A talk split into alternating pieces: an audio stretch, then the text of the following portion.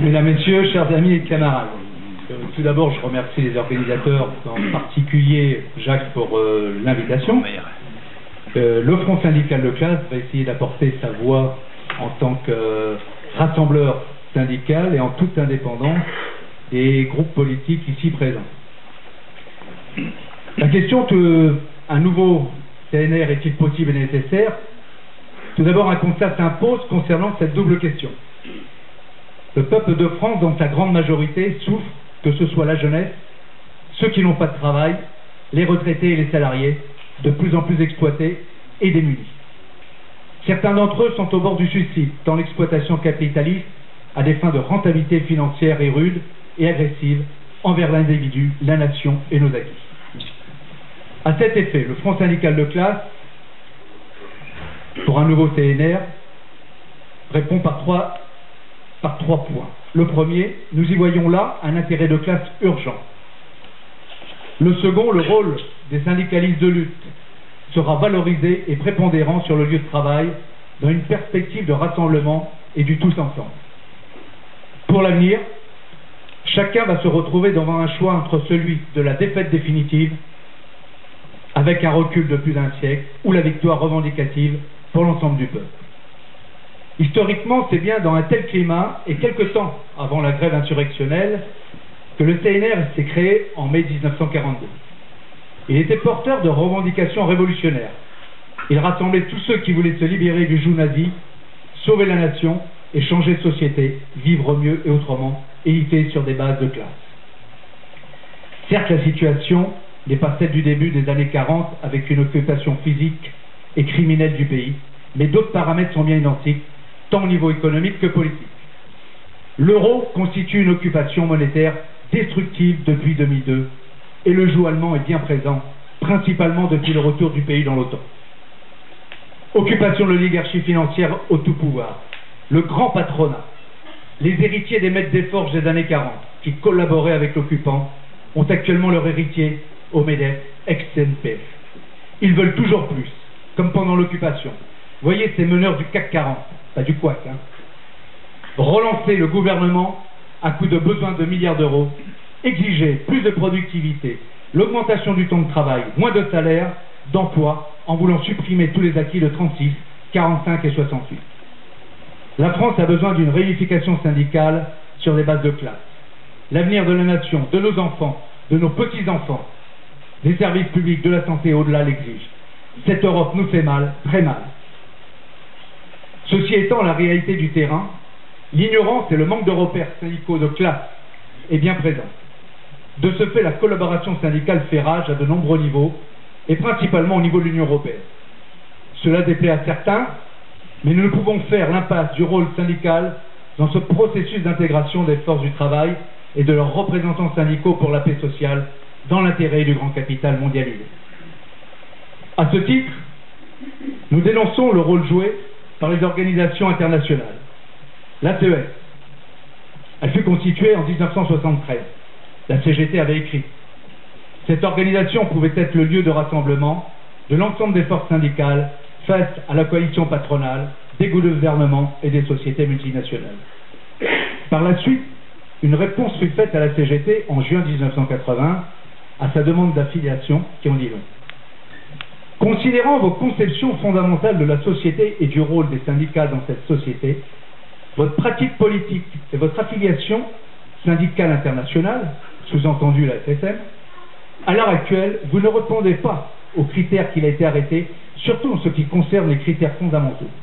Par conséquent, une adhésion de votre organisation causerait plus de tort à la cohésion interne qu'elle apporterait des renforts à l'impact de la politique de la CES. Pour être à la CES, il faut réformé, collaborer et être des partenaires sociaux bien dociles pour implanter un syndicalisme de consensus. Or, la réalité du terrain ne s'efface pas comme cela et les masses poussent. À cet effet, la Suède bouge, le 9 octobre, on l'a bien vu, avec la nouvelle Fédé Europe Métallo, puis la grève qu'on présente pour l'Espagne, le Portugal, le 14 novembre. Pour la France, le 14 novembre, l'action dictée par Thibault depuis Bruxelles, dont le thème principal est promouvoir l'Europe sociale, un héritage de longue date, en lumière toutes nos inquiétudes, ce pour plusieurs raisons. Rappelons que Delors fut conseiller de la CFDT avant de devenir celui du Premier ministre gaulliste Chaban-Delmas. Et à ce titre, l'inventeur des fameux contrats de progrès, qui visaient déjà à associer les syndicats à la gestion des entreprises, a avancé dans la voie de l'intégration. C'est un pionnier de l'association Capital Travail qui présida la Commission européenne à partir de 1985. Depuis Maastricht, les dirigeants de la Suède furent étroitement associés à l'élaboration du traité constitutionnel européen, le TCE. Donc Giscard s'est empressé de faire le service après-vente au congrès de la Suède en 2003 à Athènes. En France, dans le cas français, le correspondant privilégié de la Suède fut historiquement FO, puis la CFDT quand elle revient sur ses bases idéologiques de l'ex-CFTC en 1978. Côté CGT, le processus de ralliement à la Suède a débuté en 1995 avec son retrait de la FSM. C'est finalement en 1999 que les confédérations rejoignit la Suède, peu après l'arrivée de Bernard Thibault au secrétariat général, avec une équipe de choc renforcée à ce jour par des consultants en tout genre.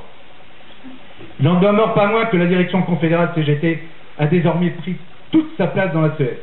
Un représentant CGT, ce que je connais bien, cheminot comme moi, Joël Le Caillon, a fort bien œuvré dans ce sens-là. L'Union européenne est une entente, une association des grands capitalistes en vue d'essayer de surmonter leurs contradictions et de renforcer leur puissance sur le dos des masses exploitées. Cela, c'était Benoît Frachon qui l'écrivait en 1962. Pour être plus direct, nous le dirons au FSC, nous avons affaire à une association de malfaiteurs. Et il faut savoir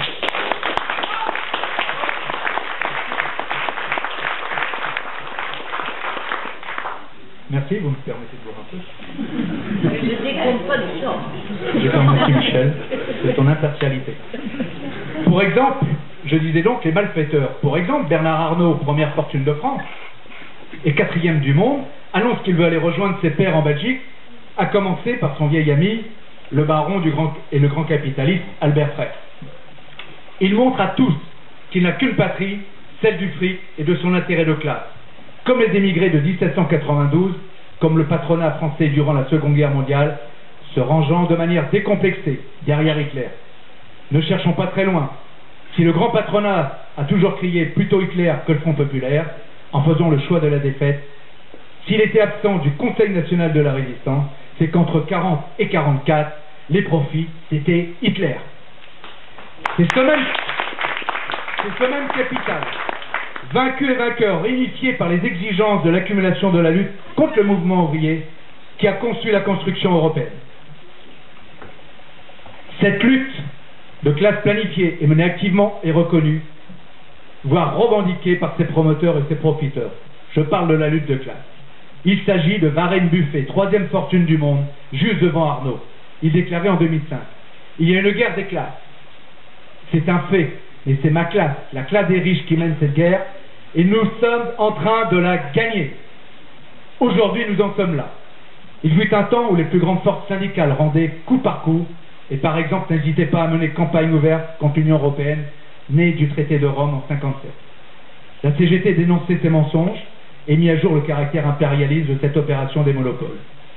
Démasquer le subterfuge, expliquer que les États-Unis d'Europe n'est qu'une simple association réactionnaire d'exploiteurs.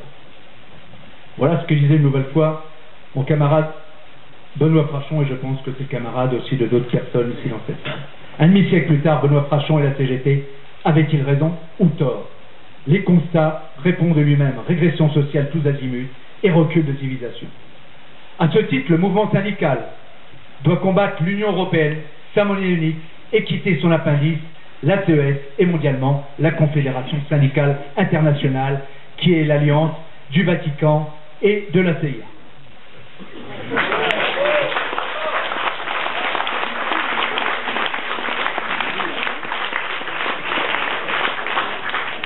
Merci.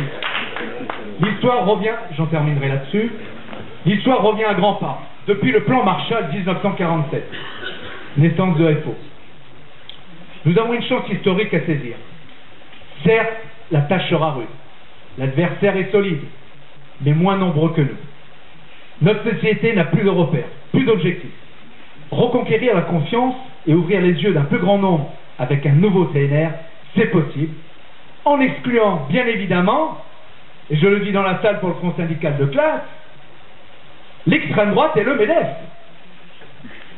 Pour finir, permettez-moi ces quelques mots de notre jeune camarade CGT, 17 ans, Guy Moquet, et pas joueur de rugby, qui fut fusillé avec d'autres camarades CGTistes par les nazis à Châteaubriand. Les camarades qui restaient, soyez dignes de nous qui allons mourir. S'il vous plaît, faites quelque chose pour qu'on ne soit pas mort pour rien. Honneur à tes camarades, relevons le défi si vous le voulez bien, et tous ensemble, merci.